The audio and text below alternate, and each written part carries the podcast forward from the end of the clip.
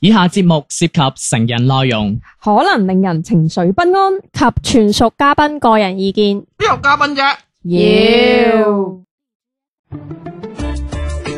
身心放鬆，無欲無求。PG 家長指引，賢者時間。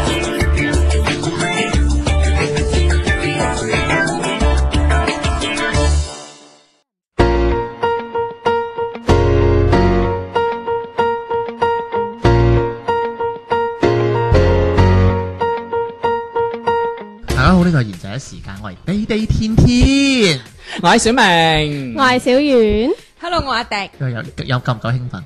夠啦。多謝 你。係咁今日我哋講嘅嘢係呃誒，我哋今日主講嘉賓係小遠啦，梗係嘉賓嚟 誒㗎，無啦啦做嘉 佢賓，好重要個唔係主要我哋好耐都冇誒一啲古仔聽下㗎啦刺激下你 一直哋。都講緊古仔，唔係一啲長雖劇然古仔，雖然雖然嗰啲係假 嘅，呢次就係講攞啲真唔嘢係嚟喎，講啊啦我覺得我今日係拆彈專家喎。蛋專家呢度唔係機場特警嚇你。當我你當我係隻蛋啦，係啊，冇高潮，我真係玩 蛋咯。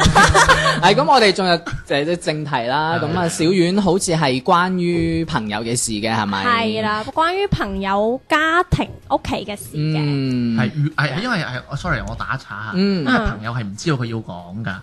咁如果有啲咩任何嗰啲法律問題啊，嗰啲話你爆喺大鑊啊，嗰啲就即刻關注我哋就唔關我哋事嘅，係啦嘉賓攬晒 上身啊一切！追究係嘉賓嘅意見，唔係你應該係咁講，係本節目純係啦粹小院係啦個人意見。係啦不不代表 本本台台立立場場。係啦，OK 講得係。咁啊，就小丸係要講清楚啲，係呢個時候，我覺得我要封 口啦。開始唔係小丸個朋友係其實呢件事嘅起源呢，就係在於個朋友同個老豆嗌交嗯咁講起嘅，咁就係話誒嗌咁交咧，佢佢係因為而家自己出嚟做生意。嗯咁咧係整嗰啲餅嘅。哦嗯咁佢老豆咧就係應承咗個朋友送兩盒餅俾佢，咁俾但人哋係啦，啊俾人哋俾個哎朋友。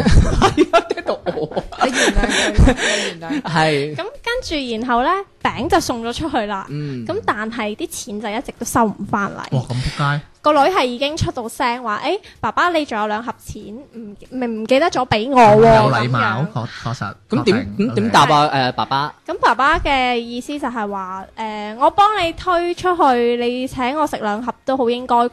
咁又得，咁又唔係話唔啱。係咯。係啊，嗯咁跟住咁個女咧咁 就就炒係大鑊啦，係啦，為咗就係錢因為喎，為錢啊，係啊，哦，又好正好路唔啊，好博估，繼續。哦，唔好意思，咁跟住然後咧佢就開分身家好蝕始，嘅， 跟住 sorry，咁跟住然後咧就開始即係嗌大交啦，即係大家就好嘈，因為本身佢同佢老豆嘅關係都唔係咁好，嗯咁佢做乜嘢咧？佢老豆都成日都會話佢，又會即係去到人身攻擊咁滯，即係會踩咁犀利佢啊你啊！可以人生，你可唔可以人生攻擊下係咯我啊我你冇十八 cm，哇， 好 hurt 啊！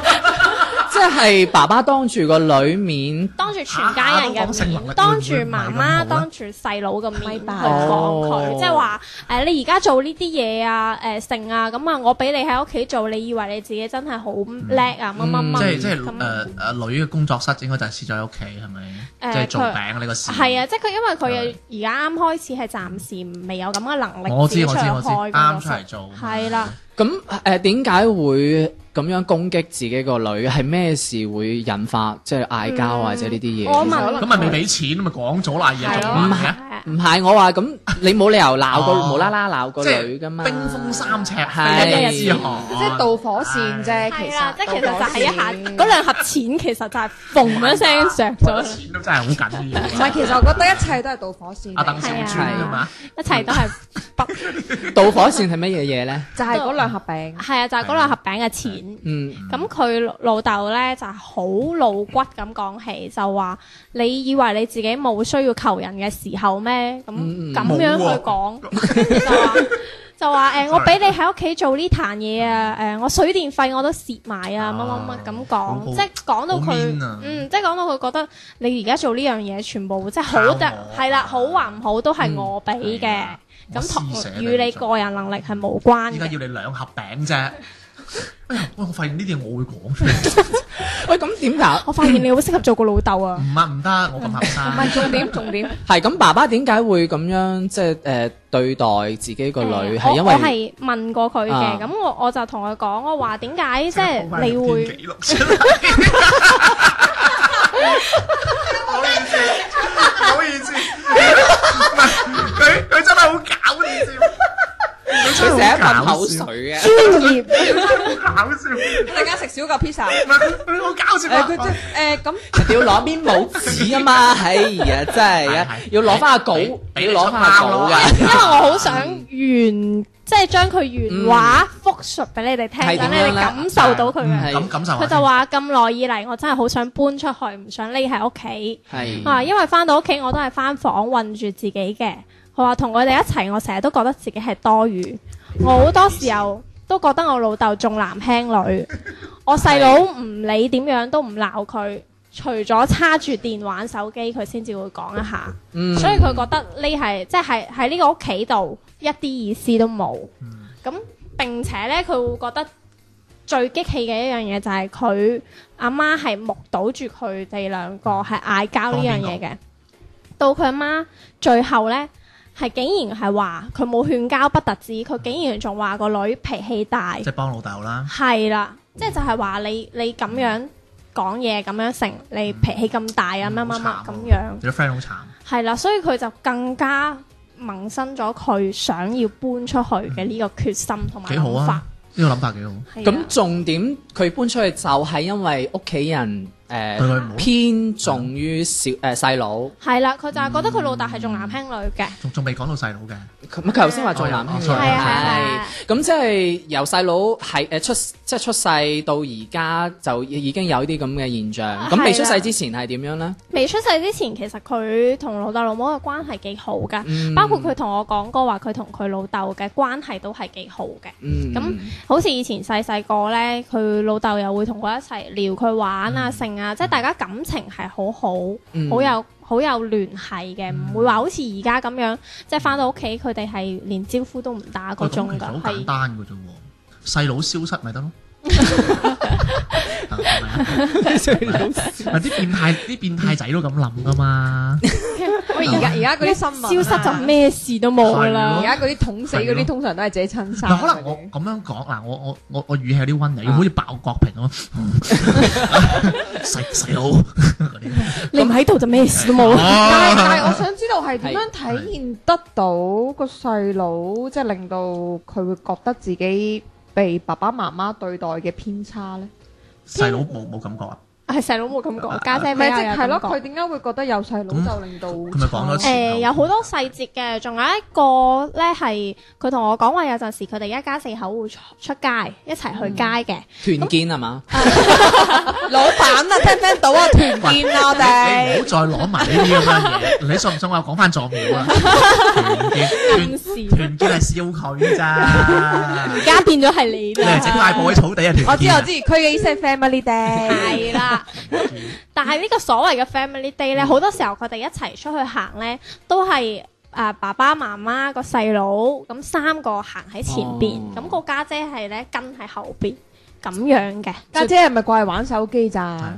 嗯，玩手機都要睇佢係路咪喺㗎廚房食完飯先可以出嚟洗碗嗰啲？啊跟住幫手喺後邊拎嘢嗰啲嘅係咯，係喎。咪嗰啲啊？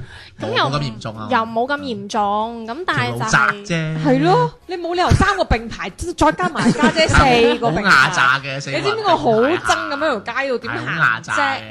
唔關事嘅。 O 咁 K 佢佢就係話好多時候，即係基本上可能大家出去十次有八次都係有咁樣嘅現象嘅。咁並且咧有陣時佢哋喺屋企睇電視咧，係佢哋四個坐住喺度嘅，嗯但係誒、呃父母咧就淨係撩個細佬傾偈，嗯即係同個細佬互動，但係唔會同個家姐互動嘅。即嗯係甚至乎係簡單咁樣傾偈啊，或者話哦誒大家想睇咩台啊，或者想睇啲咩，佢都唔會去問家姐，唔會去同家姐去傾去商量咁樣咯，就淨係我覺得 focus 喺個細路度。想教育下細佬邊啲電視應該係佢睇咁嚇啫，嚇即係例如有啲可能唔好睇購物台，唔係可能有啲遊戲台咁就嗱細佬呢啲唔好成日睇啊咁樣呢啲啫嗯。咁喂你唔但係好蝦我，好耐冇睇電 視，冇遊戲台啦。 但係父母同家姐嘅關係都會影響細佬去點樣對待佢嘅父母㗎。呢個其實都有關係㗎，我覺得唔係簡單咁話我去用口同你講先係㗎。咁你有冇去過你個 friend 屋企？即係有冇真啊係感受到話係好似你個 friend 講到話對佢咁誒、嗯差？我有冇實地去睇過先？係有觀察過㗎。啊其有冇實睇有冇睇下個盤先？ 我我有去過呢個朋友屋企過夜哇你嘅，都真係好白，仲特登過為夜咗去深入觀察。古月啊！佢知唔知？啊佢知唔知百變小櫻隔離嗰個 friend 啊？攞部攝阿姿像勢啊嘛，阿姿勢攞部攝 像我去到我隻眼周嚟睄小嘅。英為咗做呢期節目深入苦月唔好啦，怪屌之人係啊屌人屌人咁唔怪之爸有冇爸獎媽媽有冇得團唔中意建啊㗎啦咁？咁你點啊？即係你去過屋企瞓即係咗我晚，你自己感受點樣啊？同邊個瞓啊？同細佬瞓咯哦同同老豆瞓，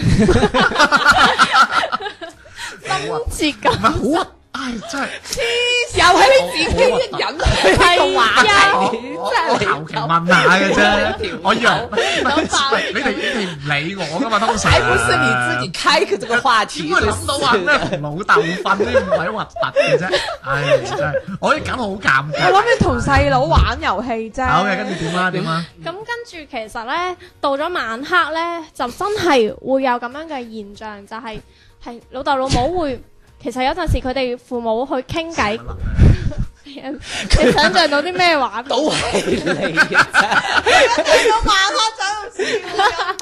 做咩關最衰都係你 噶？晚黑有咩好笑？你講。喂，哎我我講我講翻啦。住到咗晚同爸爸瞓，唔係啊，唔係啊，我有晚黑係點啊？晚黑就係小丸同人哋一家三口喺度睇電視，佢朋友嘅就喺個房度。細佬同個家姐後邊。唔係啊，人哋一家四口喺度睇電視啊，小丸個 friend 喺間房度。其實可能就係佢個 friend 嘅問題啊嘛。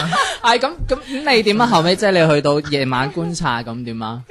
後尾咧，其實佢父母係嗯真係如佢所講咁樣，啊即係好似睇電視真係會有咁嘅現象。你並你係且，同人哋睇電視定係喺入人哋間房先？嗯，我係喺後邊睇住佢哋睇電視。我哦即係你喺第三個位，係啦， OK 因為佢哋個飯廳係喺個電視櫃後邊嘅。即係你陪你個 friend 係啦，我陪我 friend 喺後邊，因為我哋嗰日要去佢屋企整嘢，咁所以我哋係喺廚房度望嚟望去。咁其實咧，佢父母有陣時傾偈係傾冇關於佢細佬嘅嘢嚟嘅嗯，但係佢細佬喺隔離，佢有陣時都會喺行動上，譬如話啊，會擁下佢啊，成啊，嗯咁樣同佢玩下，即係就係小朋友之間嘅呢種玩呢種互動咯佢。佢佢細佬幾大？sorry，誒，六年級佢幾大？佢廿四歲。哇，爭爭十幾相歲差係啊，啱好三十相差一圈。同埋我有問題就係你個 friend 喺屋企咧，誒、嗯即係家務事會唔會爸爸媽媽都係俾晒你個 friend 做？係基本上誒、呃洗即係洗碗廁，所，誒洗廁所就未到，即即係細佬完全都唔需要話點樣掂呢啲嘅。誒，呃譬如話父母唔喺屋企咧，嗯佢、要負責誒、呃煮飯俾個細佬食啦，嗯煮完誒呃佢、有時要去買餸嘅，係咁、又要自己洗埋幾碗。好呢個正喎常呢個女仔幾好喎。識係啊，做咁咁多嘢佢佢其實都覺得嗯嚇誒哦細佬細嘛。係啊，其實其實佢都會有咁嘅諗法，佢覺得誒細佬細咁唔識，咁父母亦都會同佢講話，我細佬太細個啦，誒唔識得自己煮飯啊，唔識得食啊咁樣。所以我要照咁顧佢。啊係啦，所以其實家姐都會去做呢樣嘢係，尤其是父母仲會更強調咁樣去同佢講話，嗯我聽日細佬休息喎，放假喎，咁你要喺屋企煮飯俾佢食喎，乜乜乜咁細樣佬唔使講上咯。學而思咩？誒要考嘅。啊，近近期哦，你你手讀書好叻啊嘅可能。我咪暗示咗俾你聽咯，要考要噶考。嘅，咁你嗰晚即係觀察到就係誒話都係誒睇電視唔都係都 係點都係樣係啊彩都都係嗯如佢所講啦，係係誒、嘛？我睇到嘅嗰啊冷嗰一幕漠啦啊嗯就係咁樣咯，我唔知道係咪成日都係咁樣。咁你哋喺廚房忙又又要人哋理下你，哦我都會嘅。如果我阿媽嗰啲會㗎，佢會佢會會有嚟啲 social 會八卦㗎下咁我媽會樣騷擾添啊，會嚟 social 下㗎。係啊，會八卦下你做緊啲乜嘢。都冇。social 下都好。嗯，冇有冇細佬又唔有冇會嚟同你 social 傾下。偈啊？細佬都啊，social 見到個姐姐咁靚陌生嘅，誒都唔聊下 咩？因為個姐姐只腳太臭啊，啊即係都冇細佬都冇。都冇做乜人身誒攻擊啊甚至乎我去到佢屋企，我叫佢老豆，我話叔叔好，佢係唔應我你。嗌得咁老，梗係唔應你 啦。你試下嗌入屋嗌靚係仔，啊，黐線嘅你都我驚佢掘明唔我明啊？啊你唔識做人，你係咪 OK 兩梳蕉上人哋屋企啊？係又唔帶咁嘢。啊梗唔係啦，我啲咁有禮貌嘅人，佢攞蛋唔係黃，帶帶帶會員腎寶俾你老豆啊！西伯 有兩隻腎啊咁啊！你係咪帶啲蛋黃啊、面皮梗啊？唔係啦。咁你啊普通嘅生果啊、剩啊嗰啲，你都會我買唔信，幾我抽上唔去信，我咯。唔信。咁你個 friend 有冇話同你父母介紹啊？啊呢個我朋友，即係介紹你咁，嗯，都冇。咁你個 friend 又係咯，係咯，到索索地交 噶啦。我佢佢當你係，我覺得佢當你係都係整餅機 器，俾人利用我咗。帶係咯，係我翻屋企，我提前同我媽講話帶邊個嚟，嗯跟住我都會入屋會再話呢個 friend 啊，邊個邊個啊咁。啊，我又我嗌人叔叔，唉，抵人理 你。咁唔通唔嗌佢啊？咁你入屋起碼即係話俾老豆老母聽呢個叫咩？我朋友叫邊係咯，係咯喺我朋友小遠，佢哋好似都冇咁樣係 nice to meet you，見到咯我覺 nice 得 to 可能都係 meet you，係嗯關家庭嘅嗰種，唉，反正就唔掂啦，唉。係啦得啦咁之後就講咁多就話佢哋唔咁掂即係種種原因啦。後尾就嗯因為誒而家係同男同男朋友同男朋友一齊 啦，係咪緊？咩張嘅？男朋友係佢嚟噶 嘛？係咁就即係同埋男朋友一齊之後，就好想快啲搬出嚟係住啦，佢係佢會特別想盡快，即係有幾快最好，聽日就可以搬出去嗰種咁嗯樣同好嘅感同似覺。大概就係係 sorry，嗯就講嗯同男朋友識咗幾耐啊？誒，三年幾噶啦，三年幾。幾嗯係。咁至於同男朋友仲有咩故事呢？我哋一首歌之後繼續翻嚟賢者時間。從未掃地，我的家有一股異常味，也就歡喜。亂撞江四遍牆是我的大地，脾氣壞，情緒爛，逃出去到這裏大醉。地獄寄居，舊雪櫃放電吉他，沒有伴侶狀態完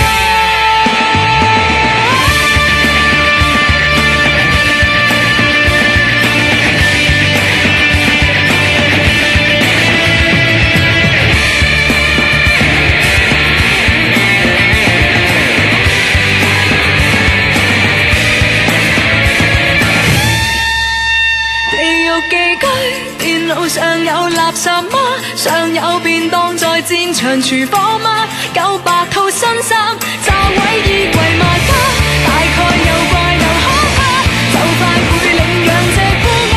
有一點骯髒吧，我私生活要人和義嗎？如一體化，無謂理他，喜愛到地獄嗎？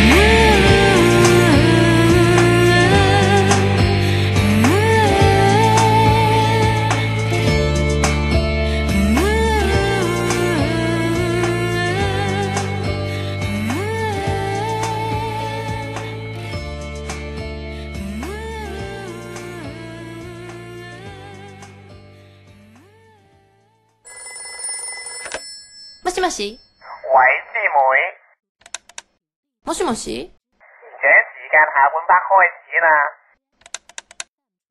何これ講咩日文啫？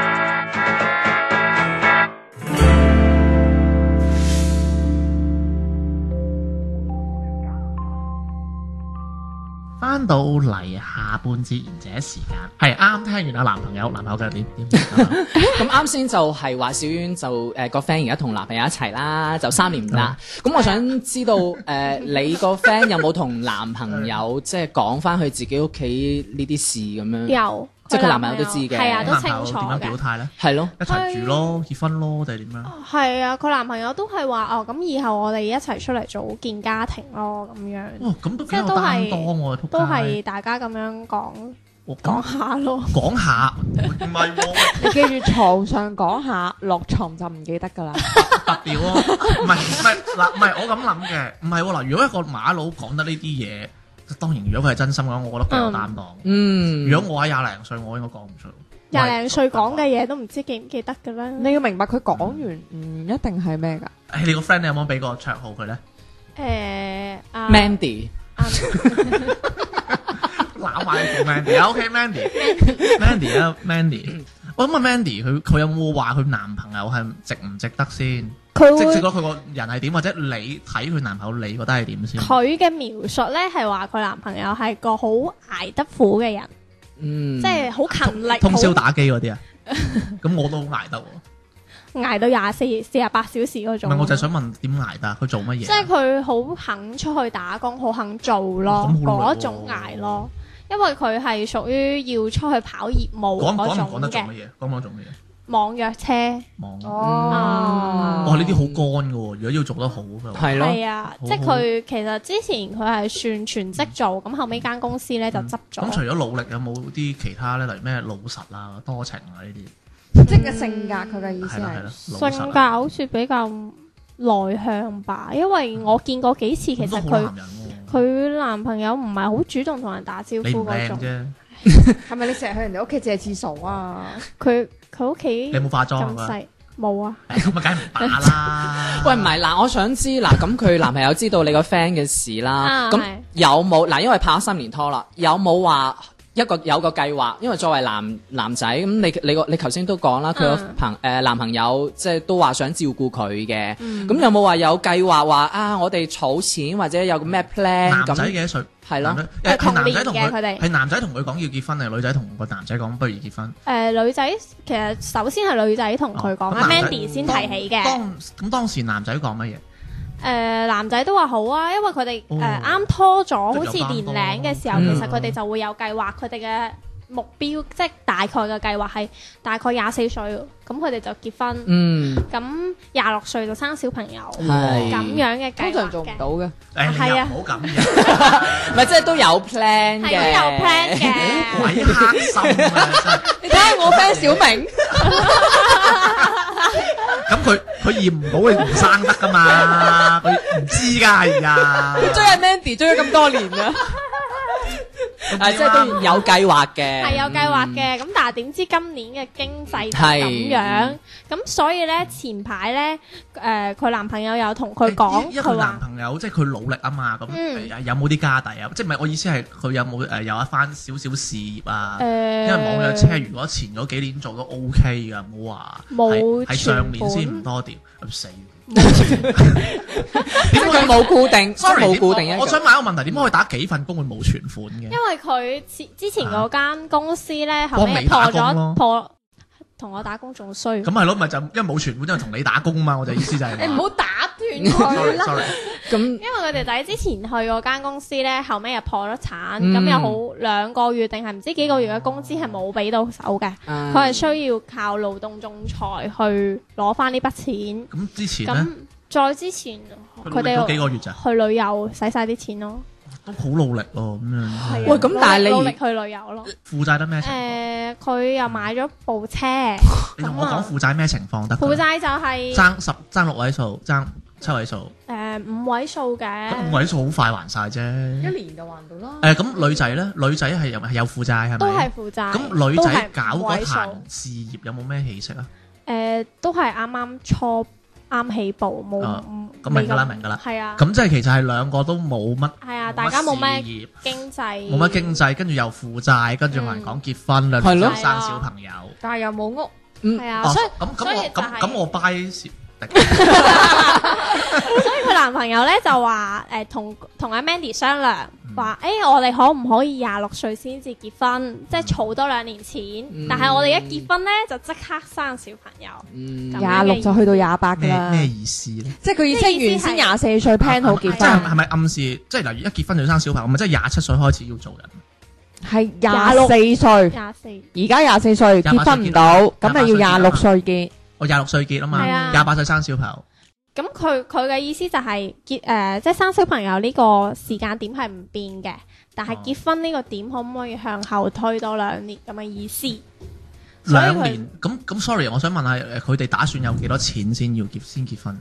嗯，有冇呢個我討論冇冇細問，但佢只係不過我係所結婚時間推後啫嘛，係啊係啊，佢冇諗過其他，咁原因係要儲多個錢啊嘛。佢冇話儲多佢話錢要，儲錢，我但係聽要到儲錢嘅。啊，但係負債都未還。咁你唔好理啦，人哋人哋咁努力打幾份工，唔使瞓覺，羅志祥你人喂，哋。咁但係因為你個 friend 話而家好個心情係好想快啲搬出嚟屋企啊嘛，咁而家你哋佢哋嘅兩個狀況又已經係咁樣噶啦，咁變咗而家就棘咗喺度噶咯係啊，咁喎。所以佢佢其實哦咁你個 friend 點算啊？佢而條家仔係哦詢詢問佢係話可唔可以到廿六歲？等咁等等等等等。阿 Mandy 係話唔嗯得你講嘅，埋。喂，其實基本上情況了解差唔多。嗯嗯咁請兩位陪審團，哦唔係，請兩位辯方律師。控啊方啊控方係請兩方控請兩位控方律師啊，嗯出力咁樣打佢， 打甩佢嘅婚姻。我幫你，我幫你。心嗱嗱，我嘅角色咧係制衡嗯嘅，只要佢哋過火咧，我就會唔俾佢哋食 pizza。理。其 OK，實啊你你你對呢件事，唉，差唔多啦。我我唔理個男。嗯嗱，首先我想講翻即係上半 part 啦，誒，即係父母話對你個 friend 係啦誒係唔啦係係咁啦嗯好，但係因為我覺得始終你個 friend 係出世先，咁細佬係相隔九年係咪？十二啊十二年咁係十二年，I'm 哎 sorry 你啦唔記得，咗啊差唔多，即係都好哎長長㗎啦。 O K， 好長嘅，咁變咗作為父母，其實佢會覺得，因為細佬出咗嚟，咁家姐已經係大個噶啦嘛，嗯佢、覺得應該誒、呃、將心機，父母應該將心機係掉落個男仔度個細嘅，嘅度係好。正路。係啊，咁因為佢父母覺得誒誒、呃姐姐你已經大㗎啦嘛，你有自己嘅想法或者你可以自力誒、呃去自力生更活啊咁樣，即係有自己能力你可以去處你可以理離家咁出走㗎啦樣。細佬仲係可能仲未有自自己嘅能力處理生活上嘅嘢，因為你廿四歲，其實係嗯可以自力更生㗎。係，啊。羅你阿媽對你咁樣，我十八歲就已經要交家用噶啦，咁經濟可以自力更生，唔代表父母啊親子嘅關係唔需要維係嘅喎唔。嗯係唔係嗱，首先我想講嘅 係父母固然係有問題嘅，嗯，因為每個家庭， 聽到啊嗱。 你聽我講係，我我覺唔得可以講啲咩出格嘢㗎啦，佢話冇問題㗎， 我睇佢點講。嗱，首先我覺得每一個父母一出世唔係就識得做人父母嘅，包括嗯我老豆老母，佢哋都唔即係唔係話一出世就我有經驗做父母嘅。嗯所以其實我覺得對於生一胎、二胎，佢嘅教育就係我已經將你培育成人，你已經成年，嗯甚至你已經出嚟社會做嘢，嗯而且個細嘅係始終未定性，而且佢仲係六年級，即係會有啲家長會覺得呢個時候其實男仔好容易個思想教得唔好就會學壞或者會有偏差，所以我覺得其實爸爸媽媽將個重心喺細佬度係正常㗎。嗯嗯點啊呃而且我覺得誒冇、錯，父母可能係喺溝通上面，我覺得同家姐係會少咗溝通。係但係係啊我覺得家姐自己亦都可以嘗試踏出一步，去同父母進行溝通咯。家姐有冇嘗試同父母溝通？家姐會誒、呃最開始嘅其其實都會有嘅。其實佢一開始咧細佬出世嘅時候，未啊鬧交之前啊，佢最開始佢對佢對細佬嘅接受度係比較高嘅，即係佢唔會話好排斥話哦，你一出嚟我要碾死你嘅嗯嗰種，即嗰啲係你係冇，嚟嘅，嗰啲係所以我冇細佬咯。咁但係後尾就開始即係誒對細佬漸漸有啲疏嗯遠，係啊，即因為係父母係嘅因關為係父母嗯對佢嘅態度係開始越變越越嚟越嗯唔改變啊啦，即係係甚至乎係嗯去到咗後尾係有乜嘢問題都係歸結於家姐嘅問題我。我再問多次我嘅問題先。家姐有冇嘗試踏出一步同父母溝溝係通我啱啱係話有冇踏出有同父母溝通都有即係嘅，好似都有跟住嗱，其實細佬父母點樣細表達佬出出世嚟嗯嘅時候，家姐係得十幾歲、十二歲、十二三歲咁，其實嗰陣啊係時啊，佢我話都依家啊係啊，而家廿廿四咁歲，係啊，仲講以前嘅。即係父母而家係佢依家有冇同佢佢即係佢依家佢佢想同父母好翻，會有冇呢個諗法先？會有咁咁嘅佢有冇諗嘗法。試同父母加強溝通先？佢而家唔會，唔會。咁之前咧有冇嘗嗯之前試過？有試過，咁係俾但人係係俾人呃 Reject 係咪定係直直接接忽略。忽略？係啦，直接係，誒我提出過咁樣嗯原嘅因就係嘢， focus 喺細佬度係咪？係原因佢就覺得你咁大個，好所以依多家嘢我你都我都可懶以得搞啦，係啦你都唔係理啦，我啦。係啊咪我我同你。講咗啲咩，父母就覺得誒你咁大個，但你係我覺得識諗噶我覺得啦，女仔嘅出發點，誒 sorry，Mandy，sorry，我覺得 Mandy 嘅出發點都 OK，因為其實佢搬出去唔係完全我憎呢個屋企，係完佢我覺得知佢覺得我我冇我冇愛，兼且我覺得係啊我搬出去可能會好啲，係啊其其實都實係為其咗實佢有講過佢點解想結婚想搬出去，係因為佢想誒話唔定我同父母嘅距離遠咗哦，sorry，嗯啊，個關係反而可能會好哦親近翻，親係近啦，翻咁樣。哇出發點其實係好噶嘛，但所係以其實我覺得係唔會。所以我我係咯問你有會唔會係一個問題啊？即係佢咁樣其實都係為父母諗噶嘛，係啊都其係實佢有咁樣嘅同願加強。望溝通係雖然唔係一樣，但係佢都係為咗個家庭。係，佢係為咗個家好。其實呢個女仔誒、呃首先呢一樣嘢，佢嘅出發點係好，但係我覺得唔可以做呢一樣嘢，令到佢同父母之間嘅關係會改變，甚至乎會更加惡化。嗯，你明唔明啊？嗯惡化嘅你咁問話我，梗係明啦死都話 明啊！係咪因為梗係明啦因為其實你搬咗出去嘅話，父母都個重心其實嗰樣係會細路，因為細佬六年級啊嘛。佢反係而可能仲會導致到，誒、其實家姐都結咗婚咯喎。啊，佢覺得你有你嘅家庭就唔嗯需要我做去。法有啲唐擾嘅，我睇唔到。其實佢跟住你你覺唔覺得就逃避我我啊我咯？同我另一半，喂咁逃避可恥但有用但係喎，問逃題避係好有用㗎，其實。其實你的冇確忽有略呢人有樣嘢人係會因為距離而關係變好，係啊的確會有咁樣嘅現象。但係距離而變得關係好係因為本身同屋企嘅關係唔差咯，但係嗯你呢個朋友係本身同屋企關係係已經去到水深火熱喂日咯。日日咁緊嗯要，唔係因為因為有佢而家自己係嘅內心係你唔覺得係其產實生咗其實會有呢個倒負刺面嘅嗯係啊。係啊，大因為家佢而家你明明父母係做咩，佢個心入邊都產生咗負面㗎啦。即係覺得係係係啊父母都係忽略自己佢佢嘅。睇嘢睇得負面咗。係啦，嗯已經係已經係去到即係父母做親啲咩，佢都會覺得啊食剩俾我嘅啫，嗯或者你同細佬唔食先俾我啫。係即係諗埋一邊啊咯。係啦係啦，偏激咗，唔係唔係唔 係我我我提一個問題，喂咁你哋贊唔贊成佢依家即刻結婚先？唔贊成。哦 先。你梗係唔贊成啦，你贊成你兩年之後生仔啫因為嘛。佢結婚咪少咗個男，誒，我覺得唔一定而家結婚係，但係可以我解決咗個同問居題緊要啲嘅，因點解為我講你又集 團佢唔係講？ sorry，你聽我講埋先，即係其實因為個女仔其實佢最尾同爸爸鬧交之後，佢心灰意冷，佢想出去結婚，嗯同埋男朋友結婚。嗯，咁一問題就係、喂，其實真係佢結唔結婚好咧？唔結唔結你咧，小明，都唔結可以同居，但係可可以唔使係啊結係婚。啊點解咧？咁你有冇一啲實質性嘅方案咧？因為佢最終佢個 friend 其實都係想逃離呢個屋企啫嘛，咁唔一定要結婚㗎。嗯係而咯，且啱先都講咯，佢哋兩個仲係負債㗎喎，係啊，你經係咪費係先唔？好，係咯，係咯，你要諗我諗佢我負債，佢可能連搬出去呢係咯個都比較難我解搬出決去。我要食多份租喎，咁但係如果佢而家仲喺屋企嘅話，佢個 friend 仍然都係咁樣諗埋一邊㗎喎。可以屋企樓下露營嘅，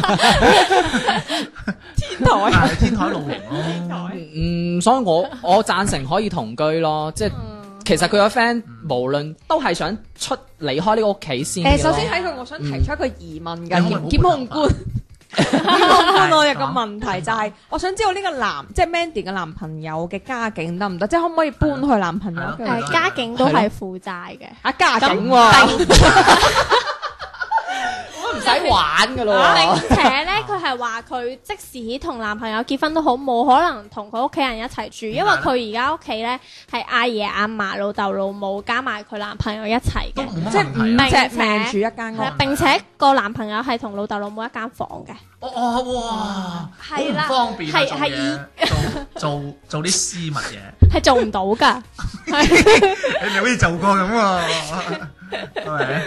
即係所以佢佢就話其實無咁論啊人哋要兩年後真生 B B 嘛，咁咁點解唔申請公租房嗰啲嘅？咁佢哋佢佢男朋友名下係有部車㗎，有趣應該可以。有車會比較。唉，啲政策嘢我哋唔好講，爸爸 我哋唔好講。哦，喂，咁其實兩難喎，咁咁你哋係贊唔啊贊成啊？ 梗係唔贊成傻仔啊。係咁啊，係咯，唔係，主要依家係兩難，兩難就係我本身又冇錢，係啦我，出去租屋，我收入唔穩定，嗯，而且而家物價又咁高，有負債係物價唉呢啲經濟又唔好咁我出去租租份就，我出去租間屋同居又會嗯誒使多咗錢咁嗯嗯樣。我建議個女仔咁樣啦，如果你真係實在唔想同屋企人修好關係，因為你都難啊啦，係咁就捱咯，捱到捱到你嘅事業有少少起色，我建議都係出去租屋咯。係誒、我我首我我我 object 翻佢佢嗰個誒結婚，我直情結都唔好諗住結，因為嗱首先我唔知個男仔好唔好啦。如果係個男仔好似小婉講到咁好，但係佢有負債咁，可以試下同居，即係小我 buy 小明講。嗯如果呃誒你最尾都覺得哦呢、個男嘅都係誒點樣啦，麻麻咁樣，咁啊不如你去試下自己租間屋先啦。你自己自己租間屋咁樣，你就可以知道一個人出去住係點樣。嗯啊，即係你經使費啊你你唔係，sorry，唔係呢個意思啊，因為你係想同父母隔開咗個空間啊嘛，嗯所以睇下咁樣可唔可以修補到呢個關係啊嘛嗯。咁、你不如攞攞啲錢去試下咯。有啲有啲好好平啊，六嚿水城中村。即係你意思就係用呢樣嘢去試下，能唔能夠同父母誒拉翻近個距離咁冇錯但係有一樣？個好重要嘅問題就係、小明頭先話即係婚前同居呢樣嘢，嗯其實誒、呃 Mandy 嘅父母係唔贊成嘅，即即係係唔贊成唔俾佢搬未搬出去結婚就哦出去喂同。咁咁其咁實我就覺得你咪我咁覺就得你父我啦母其實係關心佢㗎係喎，咯唔係咯會唔關心佢係啊咯但係係咯但係其其實我問佢話咁誒，其實你父母對你係其實係有要求㗎咁，嗯但係佢話覺得係因為佢係喺村度嘅，嗯咁佢老豆就會即係覺揀得喎。我男朋友。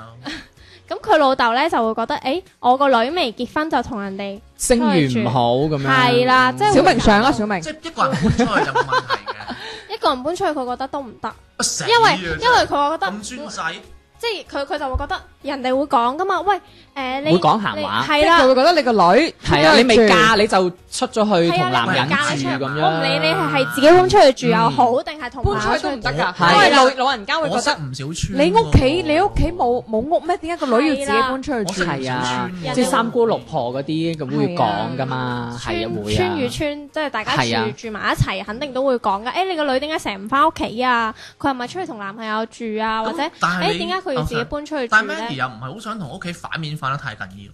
嗯，佢對屋企其實都有感情嘅，即係咁多年嚟其實都有感情喺度嘅。咁我覺得我都我都係我都係用翻我以前咯，捱住先啦，唔係，我覺得係時呢個。機成熟阿再阿搬出 Mandy 去，姐我覺得有佢必要搬出去。其實我覺得阿 Mandy 姐佢係真係有啲偏激咯，諗誒，Dạ. 嘢。講嚟聽下。喂，首先你哋贊唔贊成佢哋屋企係真係重男輕女而搞到佢哋關係唔好先？但係我由頭到尾都聽唔出有重男輕係女，咯我覺得係係咯 Mandy 姐自己認係為咯，因為小婉講嘅古仔就係話，誒哎佢 take care 佢細佬多啲啊，係咯係咯跟住就係咁啫喎，that's it 啫喎。但係佢老豆會做得比較出面例啲如咯呢，即係例如就係好多嘢佢唔會去話細佬，佢都淨係去講話誒點解你嘅你咁樣咁樣咁樣啊？咁但係做同樣嘅事嘅時候，佢唔會去話細佬，而嗯，淨係會話家姐點解你要做呢樣嘢？呢樣嘢唔啱嘅，唔得咁嘅。細佬有冇其實我錯知啊，點解，因為佢覺得你係家姐，你係要帶以身作則俾嗯個細佬睇，你唔可以做呢樣嘢，因為你做呢樣嘢，細佬就覺得有影家響姐做得係啦，我都做得。咁嗯，其實你要講嘅就係哎誒呢件事係唔啱嘅，你唔應該做。咁係件事唔啱，而唔係個人唔啱喎。點解你要去攻擊個人呢？你唔去攻擊呢件事因為咧？我啱啱都講咗啦，其實父母有時候有啲嘢佢過火咗講嘢，佢自己唔知嘅，所以我就話你個 friend 一定要去同父母溝通。有時候你覺唔覺得你哋咁樣講嘢會傷但害係到溝通我冇？用喎。就佢係唔係溝通冇用。人人哋忽略你人哋忽略你喎。咁我覺得就係佢個 friend 其實一次唔得兩次嘗試啊，從阿媽十次同老豆，即係你會講話你廿哋，次我覺得有需要大家去溝 通下。好 stupid 喎！呢咁唔通你覺得就咁放樣喺度唔真你你理你咩？未試過你想同一個人溝通，人哋拒絕同你溝係通啊，，其實嗰種。難道你冇而且試過咩？而且其實佢拒絕你一次之後，你心入邊嗰種失落，你係要自己去消化。我會寫就算我消化到啊，係人啊哋不斷真係人哋就係唔同你講。啊誒，其你實打電話俾我，我吸你機。或者其實佢 Sorry 啊，人我係我喺講度有啲㗎絕，唔對。係唔係，其實我有嘗試過，之前細個嘅時候同屋企都會有啲咁嘅，曾經發生過啲咁嘅事嗯情。但係其實我嘗試就係寫信俾 阿媽，真誒呢個都係方法嚟。寫信俾阿媽。然之後我寫完之後呢，都我好係嘅。其實我有少少偏激嘅。我細個我寫完信之後同阿媽講咗佢一直以嚟我心入邊嘅唔開心之後呢，嗯我係唔翻屋企嘅，嗯我就去邊呢？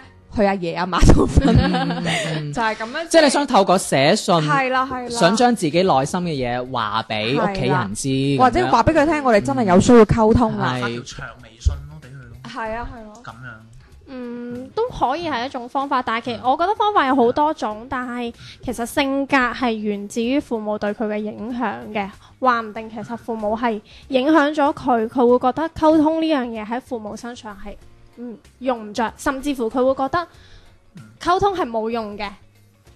可能呢樣佢嘢唔會或者呢個溝通冇諗用法係會佢沿用到佢以後嘅家庭入小邊。小明，其實迪迪咪寫咁講，我哋缺乏溝通嘅。嗯其實所有嘅感情破裂呢，你齋睇落去呢，其實係缺乏溝通。但係你諗深一層啊，你諗深點解會缺乏溝通啊？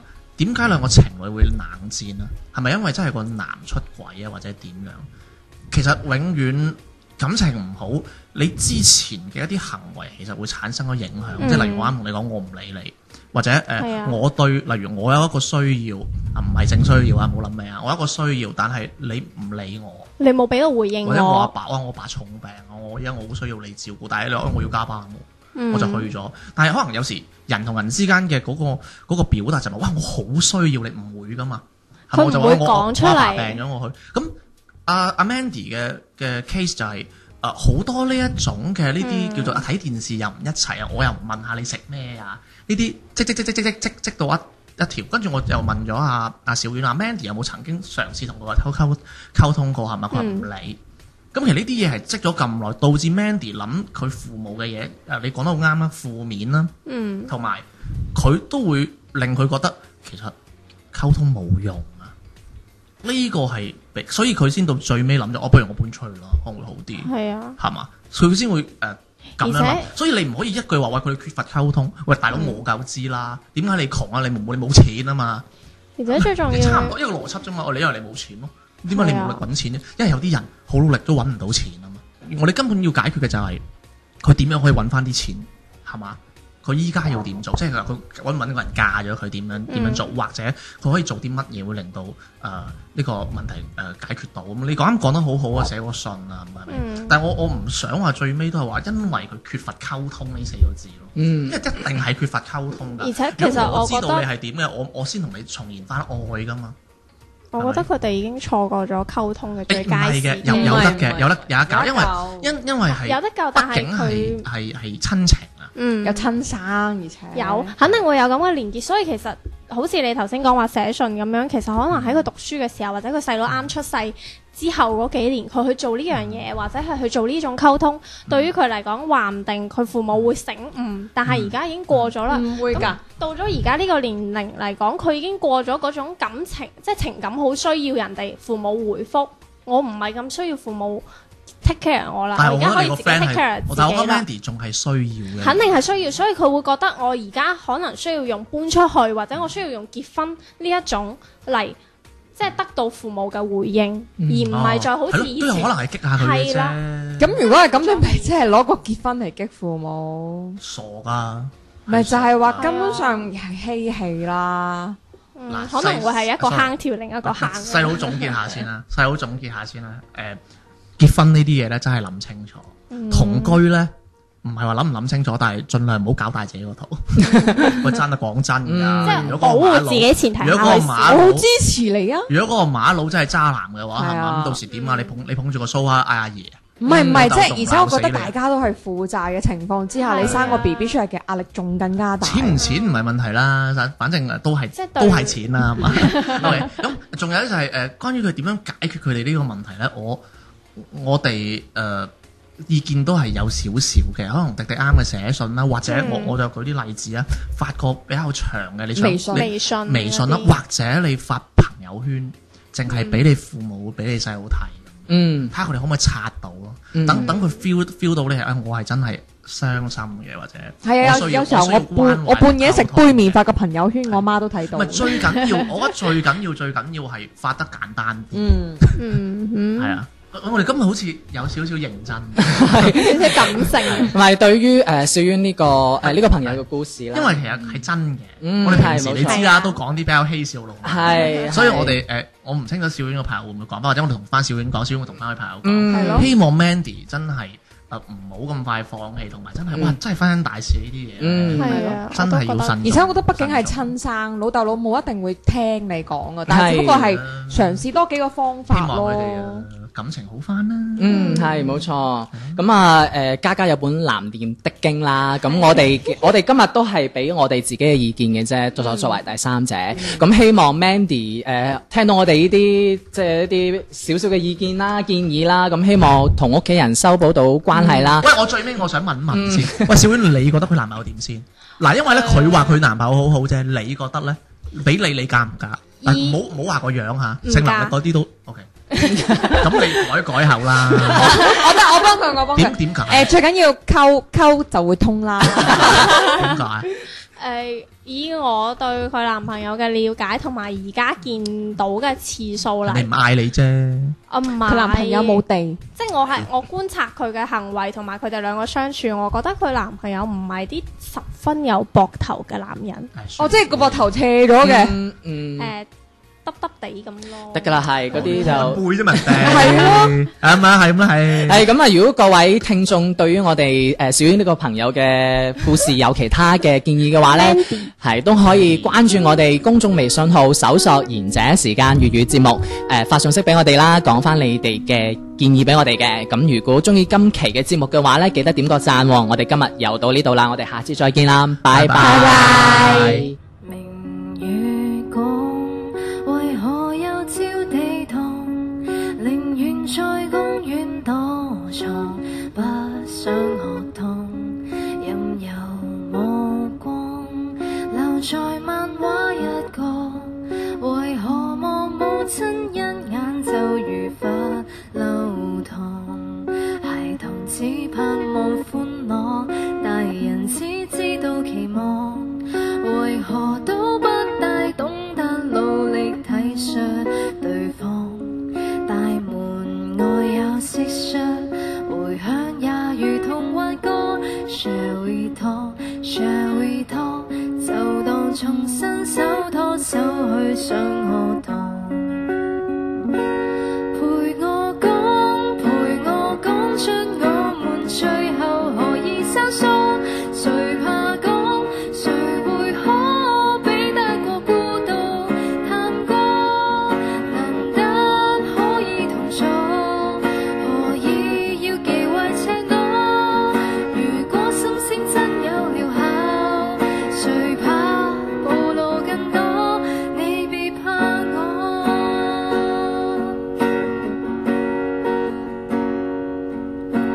螢幕發光，無論什麼導航，情人在分手邊緣，只敢喝湯。若沉默是金，還談什麼戀愛？寧願在發聲機器面前笑着望。成人只寄望收穫，情人只聽見承諾，為何都不大懂得努力珍惜對方？螳螂面對蟋蟀，回響也如同幻覺。Shall we talk? Shall we talk?